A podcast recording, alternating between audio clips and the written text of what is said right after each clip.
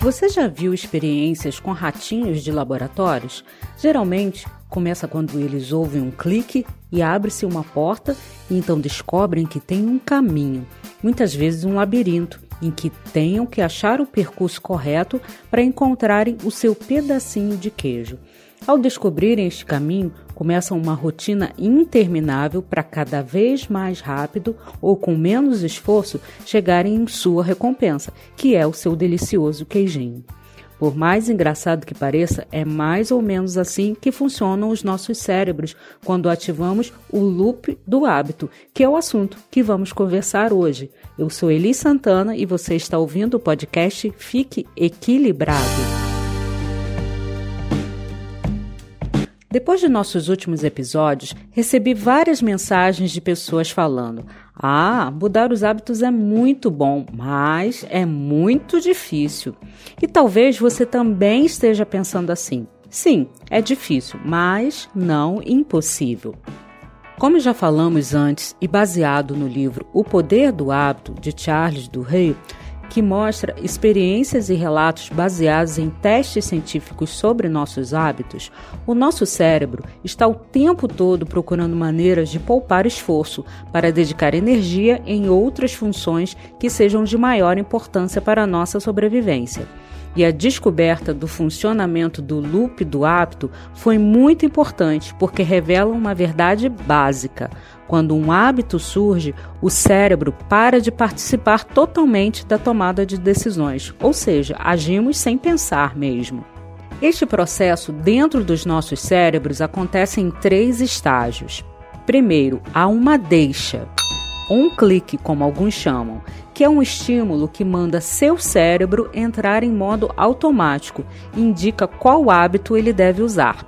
Essas deixas podem ser qualquer coisa: um estímulo visual, um doce, um comercial de TV, até um lugar, uma hora do dia, uma emoção ou a companhia de pessoas específicas. Depois vem a rotina, que pode ser uma ação física, mental ou emocional. Finalmente, há uma recompensa, que ajuda seu cérebro a saber se vale a pena memorizar este loop específico para o futuro. E essas sim são a razão pelo qual seu cérebro fará com que esta sequência toda seja lembrada mais tarde, a ponto de se tornar tão automática que você não precisará mais pensar nela para executar. Ao longo do tempo, este loop deixa rotina, recompensa, deixa, rotina, recompensa, vai se tornando cada vez mais automático, se tornando um hábito. Vamos analisar, por exemplo, um hábito tão básico quanto o escovar os dentes. Você acabou de almoçar, então vem a deixa. Hum, sinto meus dentes sujos quando passo a língua, ou então, minha boca está com gosto ruim. O cérebro entra em ação ligando a rotina. Vou escovar meus dentes para me livrar dessa sujeira ou deste gosto. Após isto, entrará em cena a recompensa. Ah, agora passo a língua e sinto meus dentes lisinhos e um sabor refrescante na boca. Sim, agora minha boca está limpa. E assim foi formado um hábito com este simples loop: sensação de dentes sujos, escovação e sabor refrescante de limpeza ao final. Até aí, tudo bem, se isto tudo fosse usado apenas em hábitos positivos, mas quando passamos a usar este loop num mau hábito, como o de fumar, beber, comer demais, esconder um sentimento ou até agir com violência, isto pode comprometer nossa saúde, nosso equilíbrio mental e nosso relacionamento com os outros. Os hábitos nunca desaparecem de fato, estão codificados nas estruturas do nosso cérebro, e essa é uma enorme vantagem para nós, pois seria terrível se tivéssemos que reaprender a dirigir depois de cada viagem de férias, não é?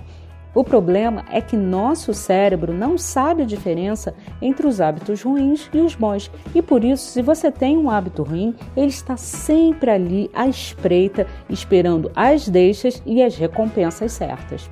Mas quando aprendemos melhor sobre os nossos hábitos, o que os causou, por que não consigo pará-lo, por que ao fazê-lo as pessoas se afastam de mim, ao entender a deixa ou o clique que nos leva a ele, e em busca de qual recompensa estamos agindo ao fazer este hábito, podemos entendê-lo e começar a mudar as rotinas, e estas sim são responsáveis por uma mudança para uma vida saudável.